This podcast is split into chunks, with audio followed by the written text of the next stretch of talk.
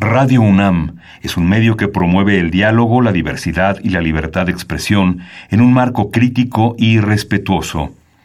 Los comentarios expresados a lo largo de su programación reflejan la opinión de quien los emite, mas no de la radiodifusora. Radio UNAM presenta Al compás de la letra. Al compás de la letra. Un programa conducido por María Ángeles Comezaña.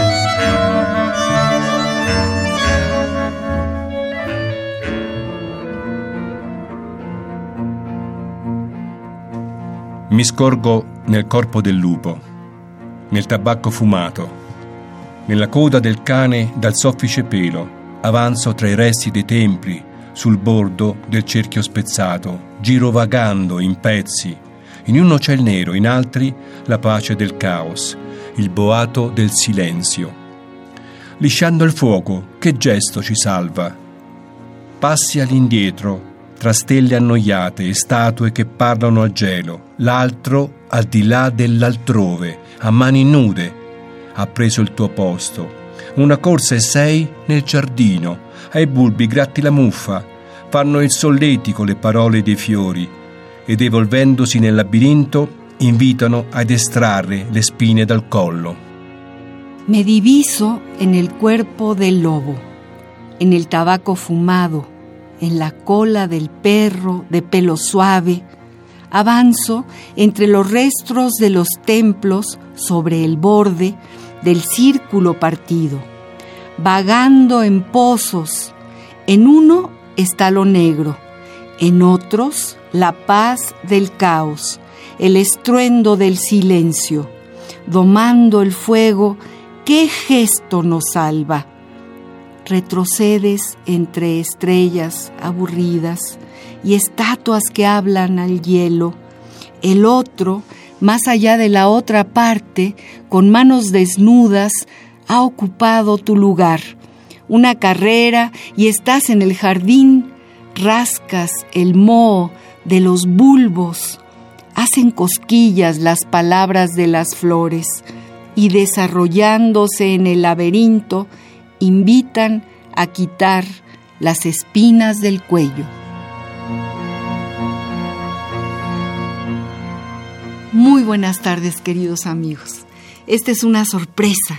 Este jueves en que ya no estamos eh, en vivo, estamos grabando este programa, mm, un programa distinto, un programa entrañable, lleno de sorpresas, porque está con nosotros un espléndido poeta italiano que, llega justo de Roma, llegó a México a presentar su, su magnífico libro que, que, se llama En la mirada del lobo y él es Alessio Brambolini, a quien yo agradezco mucho, gracias Alessio por estar aquí con nosotros. Ha accedido a venir a las cabinas de Radio UNAM, se va mañana para Roma y bueno, está aquí con nosotros para contarnos de su vida, de su palabra, de su tintero, de, su poesía. Gracias por estar aquí, Alessio. Gracias por invitarme a estar aquí a, esta, este programa sobre la cultura, sobre la poesía. Creo que, que es necesario, ¿no? Em, empujonar un poco la poesía con transmisiones como esta, que, que donde el poeta puede leer, puede hablar un poco de su trabajo.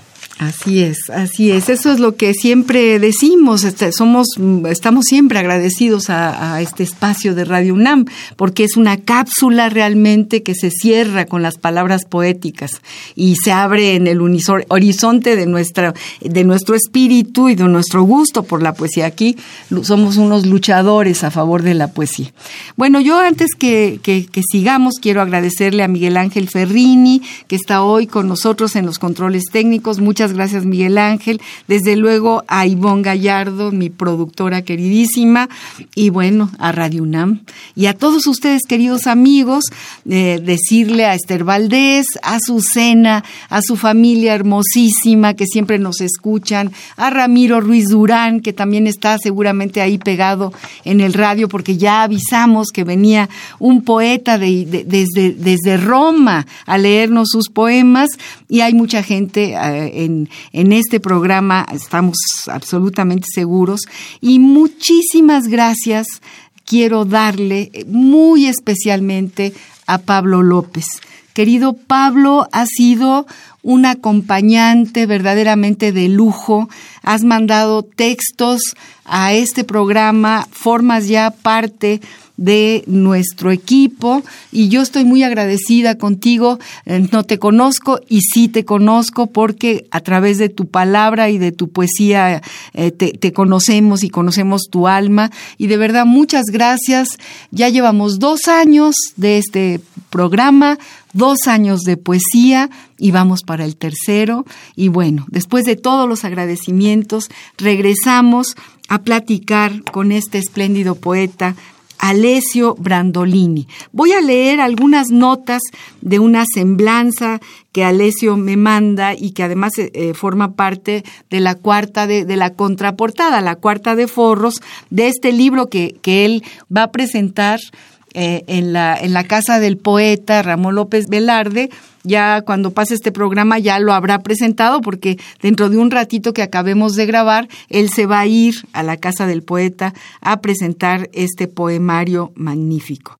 Bueno, rápidamente les cuento, Alessio Brandolini vive en Roma, es autor de los poemas Ríos, a ver si lo pronuncio bien, Ríos, eh, L'Alba Piazza Navona. ¿Sí? Tú me dices, sale si, si, meto la pata y, si no, tú, tú lo dices, ¿no? Está bien así. Otro libro, Divisori Orientali, que se, se publicó en el 2002, Poesie de la Terra, 2004, Il Male Inconsapevole, ¿Qué, es, ¿Qué, significa inconsapevole? Cuando uno hace daño sin saberlo, ¿no? Ajá. Sin conciencia de que, Sin conciencia de que hiciste daño. Fíjate, claro. y en una sola palabra. Uh -huh. Luego, mape colombianes, mapa colombiano, ¿sí? Mapas colombianos. Ajá. Tevere in ame, que significa infiamme, infiamme. Tiber in llamas. Ah, Tiber in llamas. Y lume nel mare. Il, fiume, il, río fiume, nel mare. Sería. El, el, il flu, fiume. Il sì. fiume nel mare, Ajá. il río nel mare. Río nel mar. Eh, il volto e il viaggio. Uh -huh. Eh, luego se han publicado varias antologías de su obra, una en Costa Rica, en El Ojo del Lobo, otra con el título Desde otro planeta y en Colombia Llamo desde otro planeta. Eh, Alessio traduce del español y desde 2006 coordina una revista en una página web, Philly Daquilone. Cuéntanos de esta revista y de tu página, Alessio. Sí, es una historia bastante larga porque eh, nació esta, esta, revista en 2002 y tenía esta gana de hacer conocer la poesía internacional en Italia que no se conocía, sobre todo la, poeta, la, la poesía hispanoamericana. Y empezamos a hacer ese trabajo paso a paso hicimos buenas cosas con eh, algunos poetas y Después nació la, la, editorial que tiene el mismo nombre, Edizioni Fili d'Aquilone. De literatura, es una editorial de, la, el, de obra. El subtítulo de, la, de esta revista es Poesía de Imágenes, Ideas y Poesía. O sea, hablamos también de lo que pasa en el mundo, con cuentos, con la poesía, con reportajes fotográficos, uh -huh. pero la poesía tiene su parte importante para, para llegar a esta página web, ¿cuáles, cuáles son los datos? ¿Cuál es la. Simplemente digitar Fili d'Aquilone, o sea, en español, hilos de cometas, pero Fili d'Aquilone se llega a la editorial y también a, la, a esta revista. Eh, digamos, literarias. Literaria. Fili, así tal como suena, F-I-L-I, y luego una D y una apóstrofe, aquil, aquilone. aquilone. Aquí diríamos aquiloni, que es el, la, la, un, una, una cometa. Qué, qué, qué bonito título. Qué sí. bonito título. ¿Desde cuándo tienes esta, esta eh, página web o esta editorial de poesía y de literatura? La, la, la revista empezó el primer número en 2006. Uh -huh. Y después de algunos años eh, nació la, la, casa editorial. Uh -huh. El proyecto pero nació en Colombia en 2004 cuando me invitaron a un festival de poesía y mirando atrás eh, me di cuenta que había muchos poetas que no se conocían en Italia.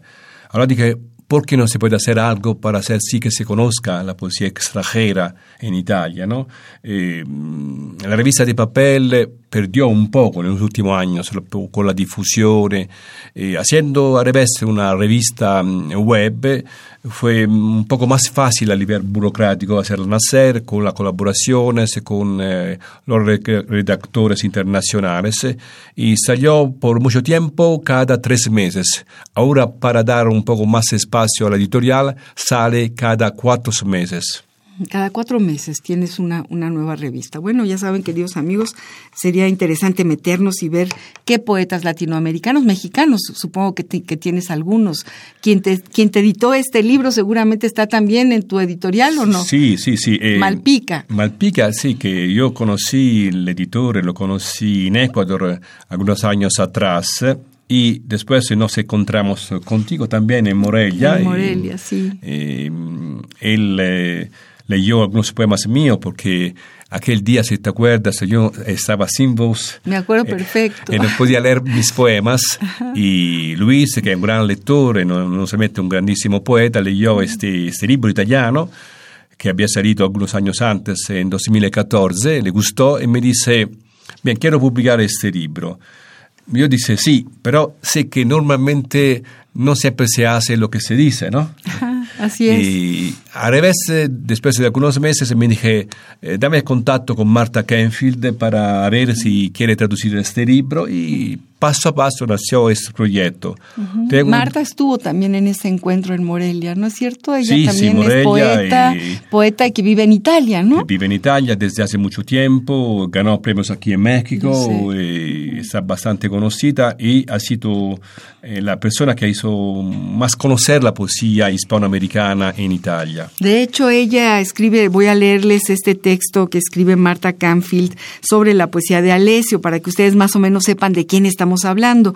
Eh, dice, la poesía de Alessio Brandolini está estrechamente vinculada a la naturaleza, como se ve desde sus primeros libros. En su obra emerge una particular simbiosis con elementos de la tierra, el agua y el aire, pero sobre todo con algunos animales.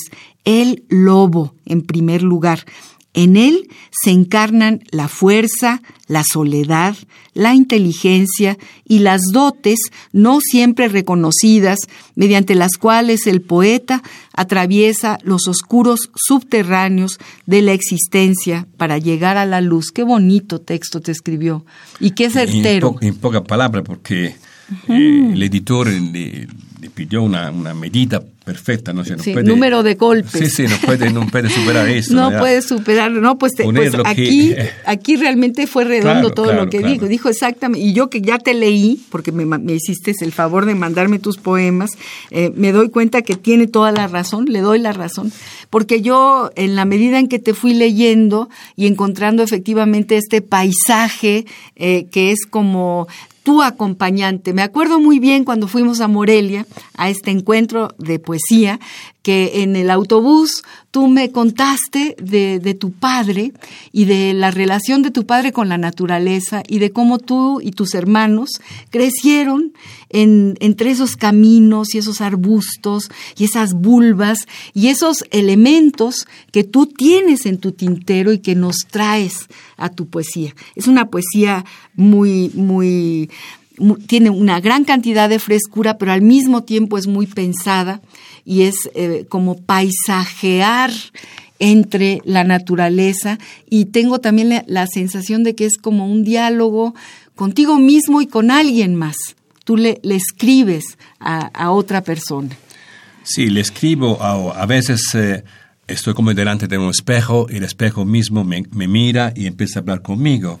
O volviendo al lobo, es como si yo me, me mirase nel lobo, los ojos, los ojos del lobo y allí empieza un diálogo profundo con esta parte animal, que no es solamente la mía, es la parte que siento del animal que está en el mundo, ¿no? Eh, no es solamente algo de personal. Claro, es claro que un poeta habla siempre de su vida porque es la que conoce más, ¿no? Pero siempre da una mirada a los alrededores, al pasado, ¿no?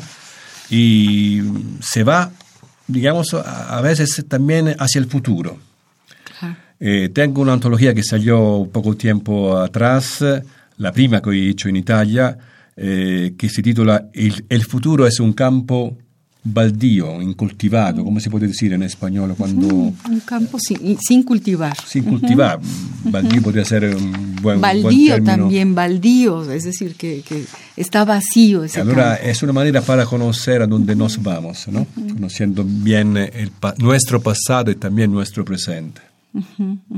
Fíjate que eh, en este programa, Alessio, nosotros tenemos una, una especie de cápsula que se llama La Ruta de la Palabra y cada uno de los poetas que ha venido, que llevamos 96 poetas ya en, en, Muchos. en este en, en este programa Muy- tenemos bueno. una cazuela llena de poetas realmente eh, ha sido maravilloso eh, esta experiencia pero bueno eh, eh, eh, la ruta de la palabra cada uno de los poetas ha elegido una evidentemente tú elegiste lobo qué dice el diccionario del Colegio de México La ruta de la palabra. Diccionario del Español de México de El Colegio de México. Lobo. Sustantivo masculino. Mamífero carnívoro salvaje de la familia de los cánidos y de distintas especies, cuyo aspecto es muy similar al de un perro pastor alemán. Tiene la cabeza grande, el hocico largo y fuerte, orejas erectas, cuerpo robusto y patas largas. Mide aproximadamente unos 70 metros de la cabeza a la punta de la cola y tiene el pelaje de color café grisáceo o gris.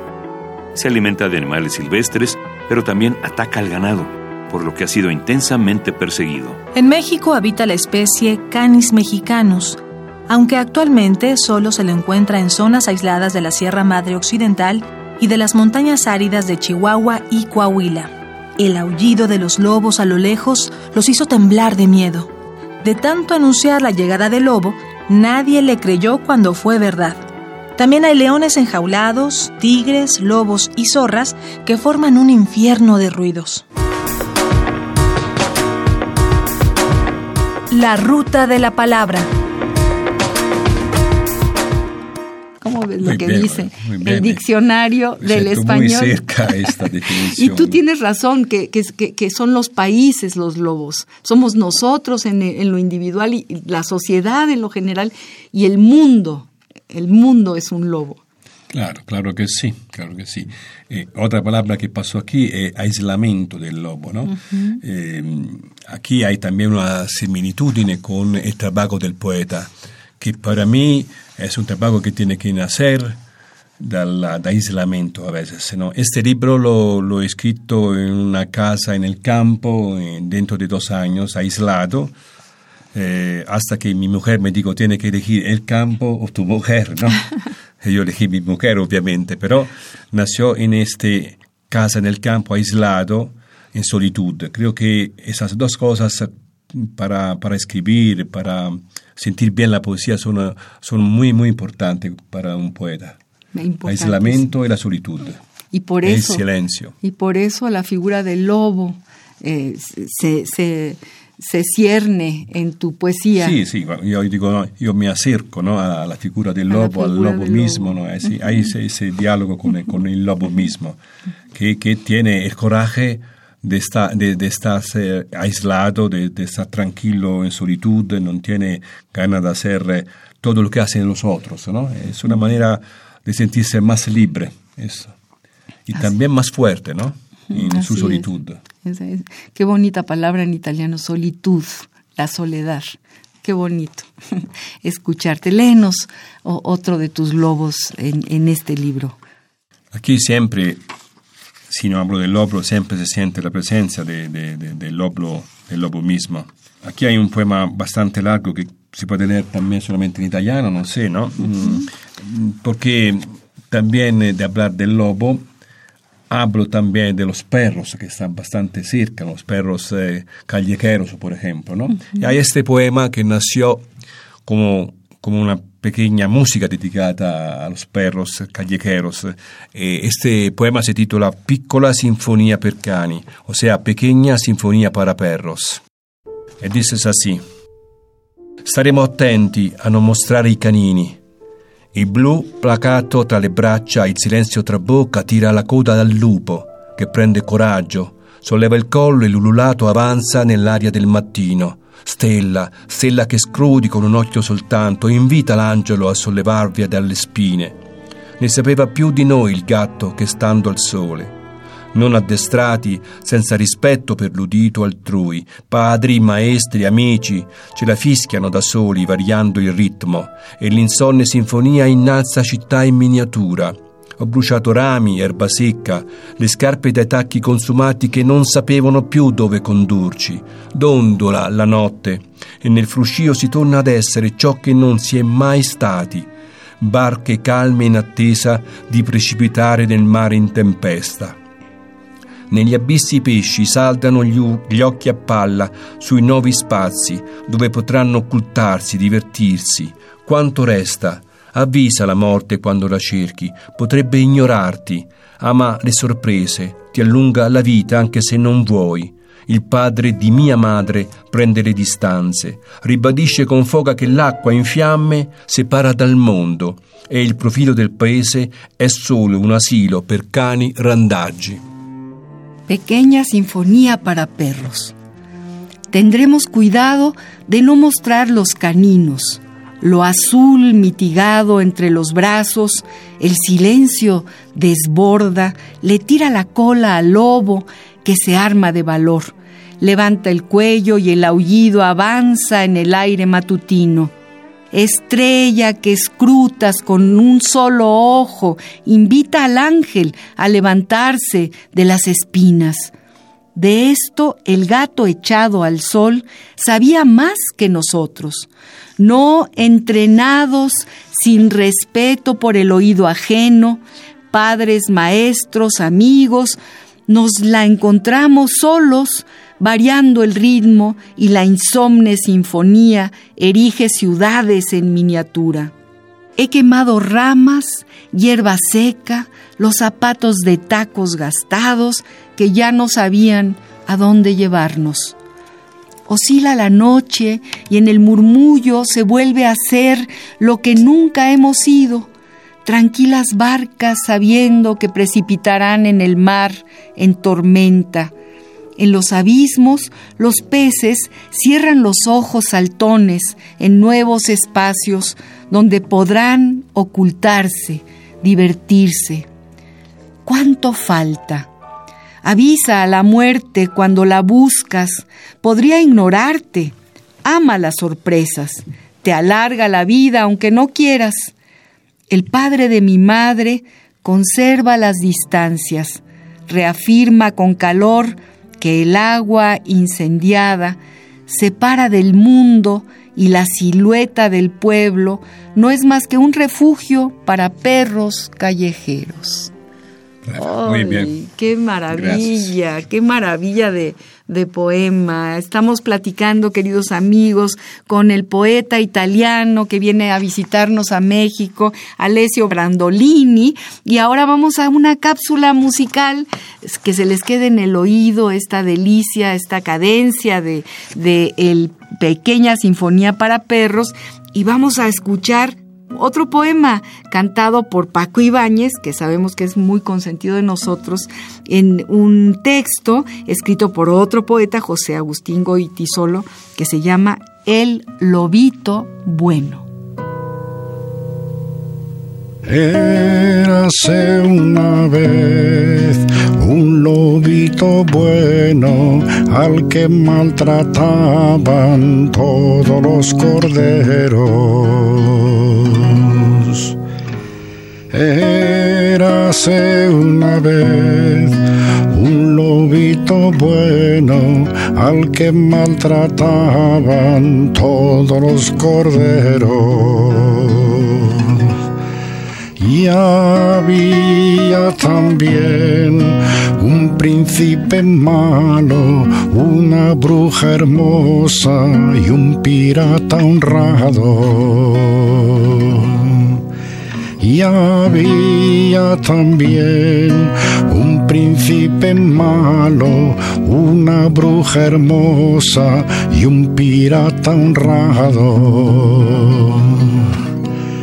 Todas estas cosas sabía una vez cuando yo soñaba un mundo al revés. Todas estas cosas sabía una vez cuando yo soñaba un mundo al revés.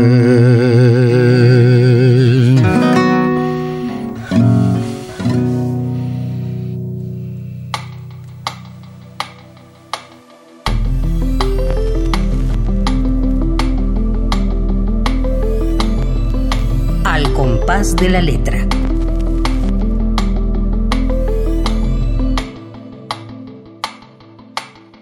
¿Qué te parece el lobito bueno?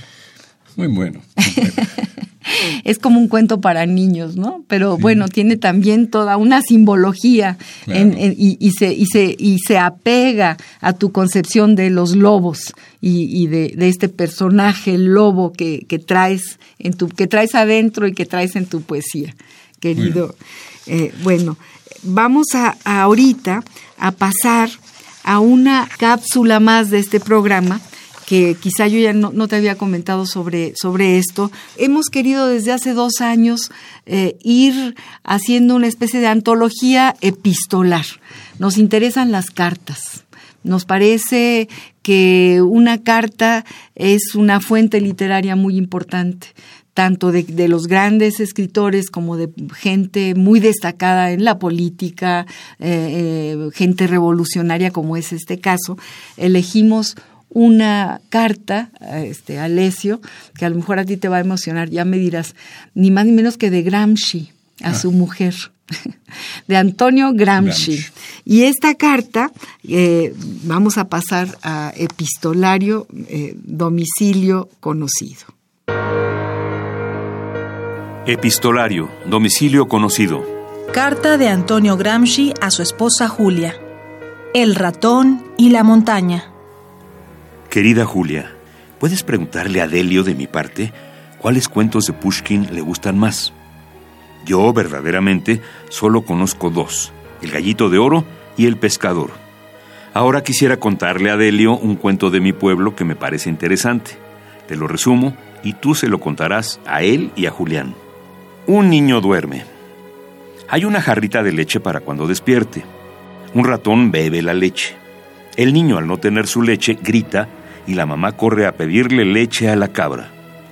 La cabra le dará leche al niño si tiene hierba para comer. El ratón va a ver al campo para que le dé hierba y el campo árido quiere agua. El ratón va a la fuente. La fuente ha sido destruida por la guerra y el agua se pierde. Quiere al albañil. Este quiere las piedras. El ratón va a ver a la montaña y se desarrolla un diálogo sublime entre el ratón y la montaña, que ha sido desarbolada por los especuladores y muestra por todas partes sus huesos sin tierra. El ratón le cuenta todo lo sucedido y promete que el niño, cuando sea mayor, volverá a sembrar pinos, encinas, castaños, etc. Así, la montaña da las piedras, etc. Y el niño recibe tanta leche que hasta se puede bañar con ella. Crece, siembra los árboles, todo cambia. Desaparecen los huesos de la montaña bajo el nuevo humus. La precipitación atmosférica se normaliza porque los árboles retienen los vapores e impiden que los torrentes destruyan la llanura. En fin, el ratón concibe un verdadero plan de trabajo orgánico y conveniente para un país arruinado por el desmonte. Querida Julia, de verdad, tienes que referirles este cuento y luego comunicarme la impresión de los niños. Te abrazo con ternura. Antonio. Carta tomada de Gramsci Antonio. Cartas desde la cárcel. Editorial Nueva Visión, Argentina 2005. Traducción de Gabriela Moner y Fondazione Gramsci. ¿Qué te parece esta carta? Qué lindo. Además, yo siento que aquí hay humus, que tú recurres a esta palabra en tu poesía, siento que tiene mucho que ver también con la piel de lo que nos estás contando en cada uno de tus versos. Claro, sí, sí, seguramente. Eh, también eh, un amor profundo para la tierra, para los otros, ¿no? Eh, pasa, ¿no? Ese deseo de, de hacer un hilo conductor con sus hijos, la condición suya en la cárcel, demuestra la fuerza que, tiene, que, que, tenía este hombre, ¿no? De seguir luchando, no solamente políticamente, sino humanamente, ¿no? Pasando un mensaje de amor para los otros, para el mejoramiento de, de la vida cotidiana, ¿no? Y este personaje, Alessio, todavía vive, todavía está vivo allí entre la, en, en, Italia, entre, entre la sociedad italiana, entre los jóvenes, o es, o es parte de una historia que se va olvidando? Eh, olvidando de todo, no, porque Gramsci ahora es apreciado en, casi en todo el mundo ¿no? como pensador, y lo demuestra esta carta que tú leíste ahora, no era solamente un hombre de político de batalla, era un hombre de cultura, un intelectual orgánico, lo que se decía antes, ¿no? Eh, pero pasa que en un momento como este, donde eh, crece el cinismo, las ideas de un hombre como este, una idea fuerte, ética, filosófica, claro, se hace dificultad a comprenderla, pero él mismo eh, lanza ese desafío, ¿no? que, que luchar, eh, uno tiene que, que, profundizar lo que, que, que está mm, al entorno de, de, sí mismo, ¿no? conocer. Eh, profundizar cualquier cosa antes de, de hablar, de, de, hacer una acción política cualquiera. ¿no? Mm. esta manera de, de, ser es fuerte que creo que con el tiempo eh, vendrá fuera otra vez, ¿no? esta claro. idea de, de no, no, hacer parte solamente de, un egoísmo suyo ¿no? y propio, ma luchar para, para los otros, para mejorar la vida en complejo, no, no, no solamente personal. Así es. Y bueno, pasamos a otra pregunta. ¿Guardas cartas? ¿Escribes cartas? ¿Te han servido las cartas para tu fuente sí, literaria? Sí, claro, que ahora con eh, nuevas tecnologías uno manda mail, manda... Pero yo, por ejemplo, conservo la mail de, que, de, que me llegan de, de amigos, ¿no? como si fuera una, un archivo personal, no, no, no, le pongo fuera, ¿no? Eh, hay mail que, que, son cartas. Claro, el lenguaje cambia, es más eh, veloz, más rápido, la carta necesita de una concentración diferente. Yo escribí muchas cartas, ahora le escribo menos, pero, pero pongo el mismo empeño cuando escribo una mail como cuando escribiera una carta. Uh -huh, uh -huh. Sí, hay quien dice que, que, que pues que los mails han, han, le han dado un dardo a las cartas. Yo creo que no, yo creo que es importante también poder resumir en un mail eh, una parte de la intimidad que le quieres decir. De todas maneras, te estás dirigiendo al otro, ¿no? Es una, es una relación íntima. La palabra de una carta que, que va hacia alguien que, a, a quien sí, tú la claro, diriges. Cambia el medio, no, pero uno no tiene que cambiar la manera de hacerlo. Por ejemplo, yo cuando escribo una mail no la mando, no la envío de repente, ¿no? La quedo un poquito así, después la reviso, como si fuera una carta. A revés me llegan eh, mail de amigos que se ve que son escritas muy deprisa porque a veces tiene faltas, ¿no? De, repite las cosas, ¿no? Ecco, tener cuidado también escribiendo una mail sería ya como escribir una carta, ¿no? Sí, porque algo sí. que se queda, algo que Mm, al mismo tiempo demuestra a la persona que yo envío la carta, la mail en este caso, uh -huh. el empeño que pongo ad hacerlo, ¿no? -huh. Quindi el cariño que lo tengo, porque lo estoy haciendo bien, no la reviso, claro, ¿no? Claro. Quiero darle un mensaje también en la escritura misma, no solamente en el contexto del, del significado de lo que estoy escribiendo, ma nella manera de hacerlo. Y además, su, supongo que también eh, eh, la intención de escribir esta carta tiene que darse eh, con el conocimiento de, de, la persona a la que va dirigida. Entonces, un claro. poco también eso es único, ¿no? Es ese dibujo que tú tienes claro. de esta persona. Y entonces a esa persona es a quien le escribes lo que le escribes, ¿no? Me imagino que es como una declaración de muchas cosas, pues. Claro, ¿no? claro. Eso es. Yo te quiero preguntar muchas cosas, pero el tiempo pasa. Y yo lo que quiero es que nos sigas leyendo. Eh, cuéntanos de este libro, de cómo se, se fue haciendo este libro en italiano y en español, que qué bonito es escucharte en italiano y luego qué bonito sí. es eh, releerlo en español. Cuéntanos cuál fue el proceso de este libro. Eh, processo mh, tutto partió, partió da, una, da una sección de este libro que es La mirada del lobo. Yo pensaba desde mucho tiempo a este concepto del lobo. De hecho, salió una pequeña antología en, eh, Costa Rica, que allí hace un festival donde te piden poemas en italiano, en español, y tuve que buscarle un título a esta pequeña antología y por casualidad eh, me lo recordaba poco eh, el editor eh, Malpica que había hecho, él pensaba que fuera el mismo libro, una antología que se llama En el loco del lobo, en 2009 salió. Yo ya en este año tenía en la mente este lobo, ¿no? Y esta antología que salió me vino este nombre que después lo eh, lo cambié un poco en La mirada del lobo. Eh, y nació este proyecto, el libro es partido en siete secciones, cada sección tiene su ritmo, su música, eh, su métrica, hay una parte también dedicada a un poeta argentino que, que, es amigo mío, me gusta mucho, es Jorge, Bocanera. También es mi amigo. Y la dediqué porque es la parte más humorística de este libro. Él me enseñó con su poesía que se puede hacer un trabajo profundo, también con una manera ligera que no me pertenece, pero he probado en esta sección a hacer eh, una poesía un poco, eh, digamos, más menos oscura, ¿no? Eh, con más ironía. Y podemos leer una parte de esta, de esta sección, si la, la encontramos aquí. Bueno, el editor Antonio Malpica es un... Luis. Oh, perdón, Luis Malpica, es un espléndido poeta, con, que tiene muchísimos premios que tenemos que de Guadalajara, él vive en Guadalajara, creo que también perteneció al taller de Elías Nandino o fue del grupo de los jóvenes que, que conocieron a Elías Nandino y ha tenido un montón de premios y además es un estupendo editor. Y, y, bueno, pues ha editado este libro que se puede conseguir, ¿verdad? Sí. en las librerías, en cualquier librería en México. Después la casa editorial tiene su página web y claramente uno puede preguntar todas las noticias, pero creo que se puede encontrar porque está bien distribuido los libros de, de Malpica, de, de esta edición. ¿Cómo se llama la, Mantis Editores. Mantis Editores, sí, se puede uno meter. Es un libro bien hecho.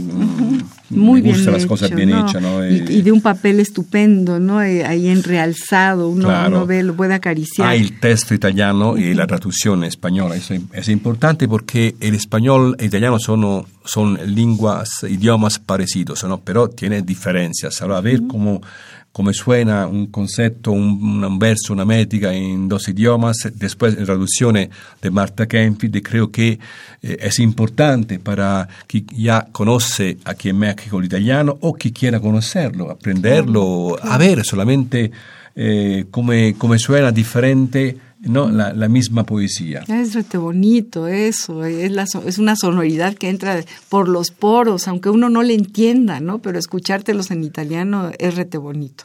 Vamos a escucharte. Entonces. Allora, volviendo a esta sezione, eh, ya el título ¿no? Eh, es un po' diferente de los míos, ¿no? La sombra de los hongos, ¿no? Eh, los hongos son pequeñitos normalmente, ¿no? Y puede ser una pequeña sombra, ¿no? Esta imagen ya es un poco típicamente de Boccanera, ¿no? Uh -huh. Y por eso esa, esa dedicatoria a Jorge Boccanera. Ed es una poesía un poco más ligera, un poco más irónica, ¿no? Eh, siempre con esta, con esta particularidad que yo quiero hacer como contar algo, una pequeña historia dentro de la poesía misma, esta, me pertenece esta cosa, ¿no? Y, y aquí, más que en otras secciones, una pequeña poesía, todas las secciones tienen la misma métrica y la, mismo número de versos, contar quasi una historia, ¿no? Es una, una, búsqueda difícil, pero ahora vemos lo que pasó. E non tiene titolo il poema, no? Ho cavato un buco da ragno, svelò i vantaggi dell'isolamento. L'amore non scorreva tra le dita, dopo l'attesa e l'incontro. Ero folle di te, del tuo corpo che mi assediava stipati nelle tane, gli spazi astratti, le ossa sono raggi afferrati al vuoto. In tanti a mentire indicò la madre, il padre spense un roco e disse all'angelo: Non abbandonare mio figlio. Pasé un alfiler por el camello. Reveló las ventajas del aislamiento. El amor no se deslizaba entre los dedos después la espera y el encuentro. Estaba loco por ti, por tu cuerpo que me asediaba, amontonados en las madrigueras, en espacios abstractos, Los huesos son rayos aferrados al vacío. Tantos los que mienten, indicó la madre.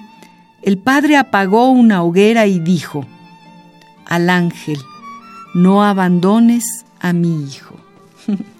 dijo al ángel, hay que leerlo más rápido, ¿no? El padre apagó una hoguera y dijo al ángel, no abandones a mi hijo. Pues sí que es una historia, una historia. Una pequeña historia que quiere decir con pocas palabras muchas cosas. Leemos este otro. Sí, como si fuera otra historia che empieza así.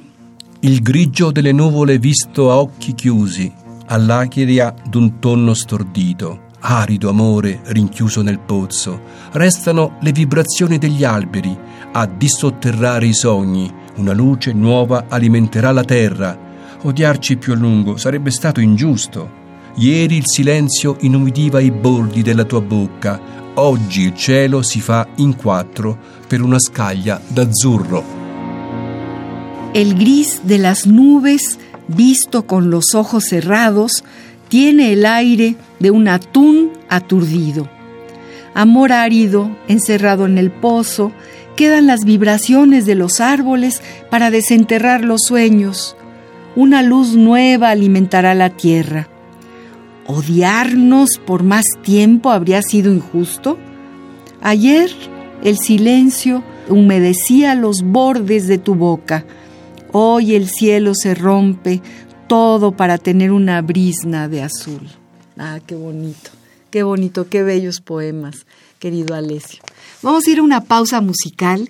En este caso que estamos hablando de historias eh, y que nos estás contando con tu poesía una serie de historias, hay una canción que a mí me gusta mucho, nos gusta mucho a mí y a mi productora, que canta Pedro Guerra, que es un cantante español queridísimo y que además musicaliza poemas de Ángel González. Ah, sí, fantástico, gran, cantante. y gran poeta. Y gran poeta. Eh, muy amigo de Ángel González, este poeta español espléndido que ganó el premio Príncipe, Príncipe de Asturias y que le musicaliza muchos de sus poemas. Pero en este caso eh, hay una, una canción de él, que es una historia y que se llama Caperucita Roja y que la canta con Bumburri, los dos cantan. Y entonces, como la caperucita roja tiene algo que ver con el lobo, yo creo que vamos a escuchar esta canción y nos cae así como una gota de, aire, de como una brisna en esta conversación magnífica que tenemos con el gran, gran poeta Alessio Brandolini. Vamos pues a esta pausa musical.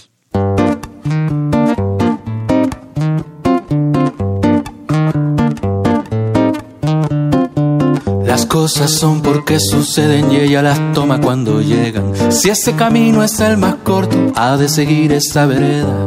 No sabe nada de peligros tan natural como la hierba. Es la semilla de la vida, lleva una luz en su cabeza. ¿Quién le robó el candor? La flor de la inocencia. La caperuza roja que alumbraba sus trenzas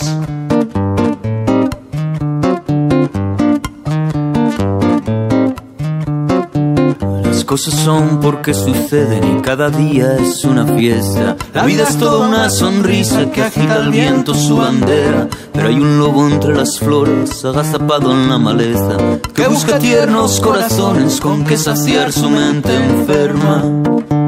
¿A quién le robó el candor? La flor de la inocencia. La caperuza roja que alumbraba sus trenzas. ¿A quién le robó el candor? La flor de la inocencia, la caperuza roja que alumbraba sus trenzas. Caperucita roja, no ve la faz del lobo ni su intención feroz. Caperucita roja, ingenua y distraída, le da su corazón quien nos robó el candor. la flor de la inocencia, la caperuza roja que alumbraba sus trenzas. ¿Quién nos robó el candor? La flor de la inocencia, la caperuza roja que alumbraba sus trenzas.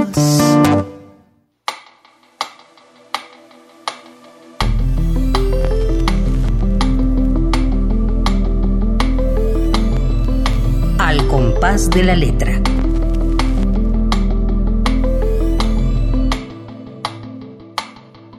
Regresamos, queridos amigos, regresamos ya en la parte final de nuestro programa. Quiero decirles que, que todo lo que quieran decir o expresar sobre la poesía de Alessio, de este poeta italiano que está hoy con nosotros, pueden enviarnos un correo a radio.unam.mx o al Twitter arroba Radio UNAM o al Facebook Radio UNAM. Tenemos estos tres medios ahora que la UNAM entra de vacaciones y que tenemos esta cápsula de diciembre, que ya es que se acabe diciembre, por Dios que se acaben las fiestas y que regresemos en enero llenos de ganas de leer poesía, de escribir poesía, porque en enero este programa va a tener una, una vuelta de tuerca muy interesante. Vamos a pedirles ahora sí muy en serio a nuestros radioescuchas, así como Pablo López desde Tlalpan, todos los jueves hace su tarea y le escribe un poema a, cada uno de los invitados. Imagínate, Alessio. Pues a mí, a nosotros nos interesa muchísimo que quienes nos escuchan, que ya sabemos que son muchos, no estamos solos, aunque pareciera que estamos aquí solos, no, no, no. Allá hay mucha gente escuchando poesía. Bueno, Alessio va a seguir leyendo de este libro que, por cierto, se presenta hoy eh, hoy lunes eh, se presenta eh, en la casa del poeta Ramón López Velarde a las seis, siete de la tarde. Y bueno, está, es, es, como una, una presentación, la única, la primera, ¿no? De este libro. ¿No lo has presentado en ningún otro lado o en Zacatecas lo presentaste? No, en Zacatecas había este festival dedicado a este gran ah, poeta Ramón López Velarde. Ramón López Velarde he podido visitar eh, la casa del, poeta Juárez, y, pero hemos hablado un poco de este libro porque he leído solamente poemas de este libro, ¿no? Eh, pero no lo hemos presentado. Esta es la primera, primera presentación, que se hace. En La mirada del lobo, muy sugestivo, es un, tiene imán este título. Gracias. Léenos algo más. Este, Yo creo leer, mm, antes hablaba de esa antología y el futuro es un campo baldío, decía, ¿no? Ecco, Tengo un poema que, mm, que, le dio el nombre a esa antología que se titula Il campo inculto.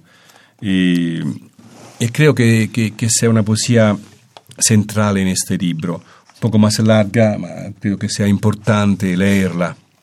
Il campo incolto. Non è il caso di riferire sussurri.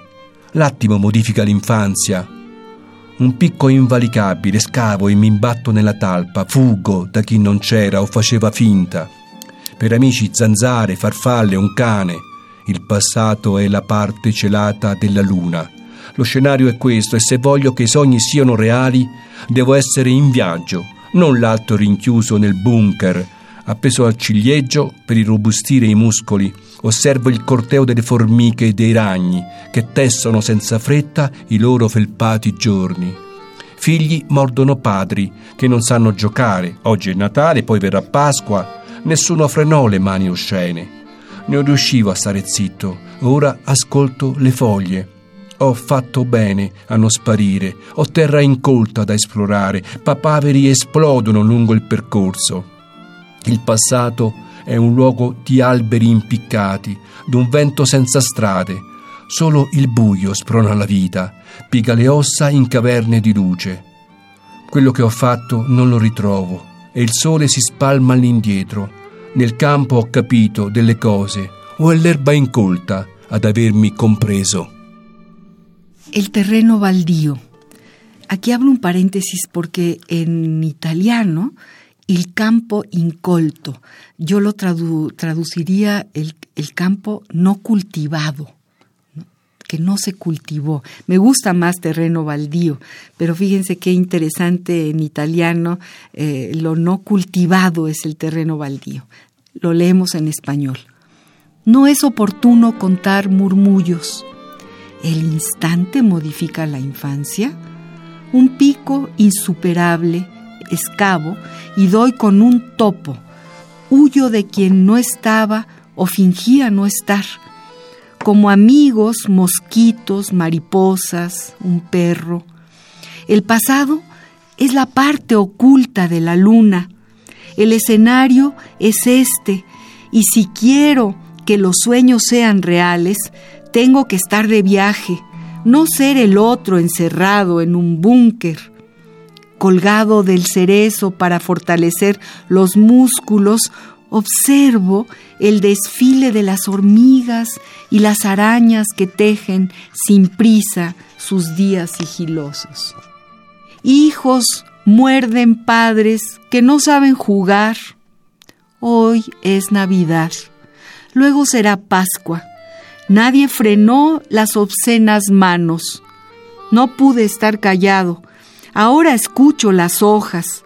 Hice bien en no desaparecer tengo el terreno baldío para explorar amapolas estallando en el camino. El pasado es un lugar de árboles ahorcados, de vientos sin caminos. Solo la oscuridad incita a la vida, quiebra los huesos en cavernas de luz. Lo que hice no lo vuelvo a encontrar y el sol se derrama hacia atrás en el campo comprendí varias cosas. ¿O es la hierba salvaje la que me ha comprendido? Uy, bravo, bravo. Qué bello poema. Bravo. Es que es un poema que, que, que, que se va leyendo solo. Él se lee a sí mismo. Uno nada más pone la voz porque realmente es como una dialéctica, ¿no? Es una, una siembra, una semilla que va sacando una palabra y que va sacando una semilla y que va sacando una palabra. Qué, qué maravilla, qué maravilla es la poesía, Alessio. Qué suerte, qué suerte tenerla.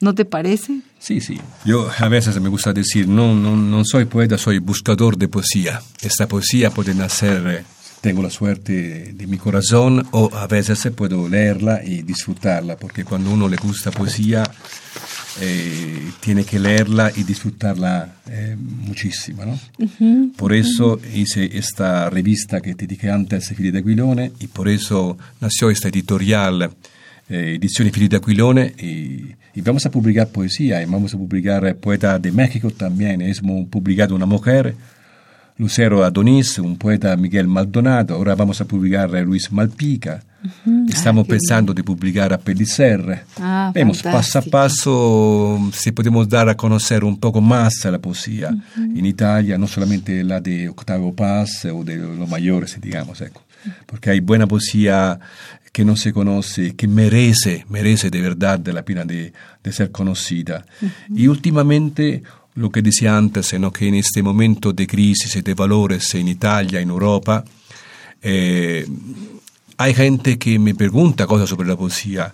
Eh, ¿Por qué la poesía no es tan leída? Porque la poesía necesita de pensarla, necesita concentración. Es más fácil escuchar una música bonita, bailar. A mí me gusta bailar, pero también leer poesía, porque la poesía es un momento de refugio, un momento que te hace pensar muchas cosas, que te lleva fuera de ti mismo, ¿no?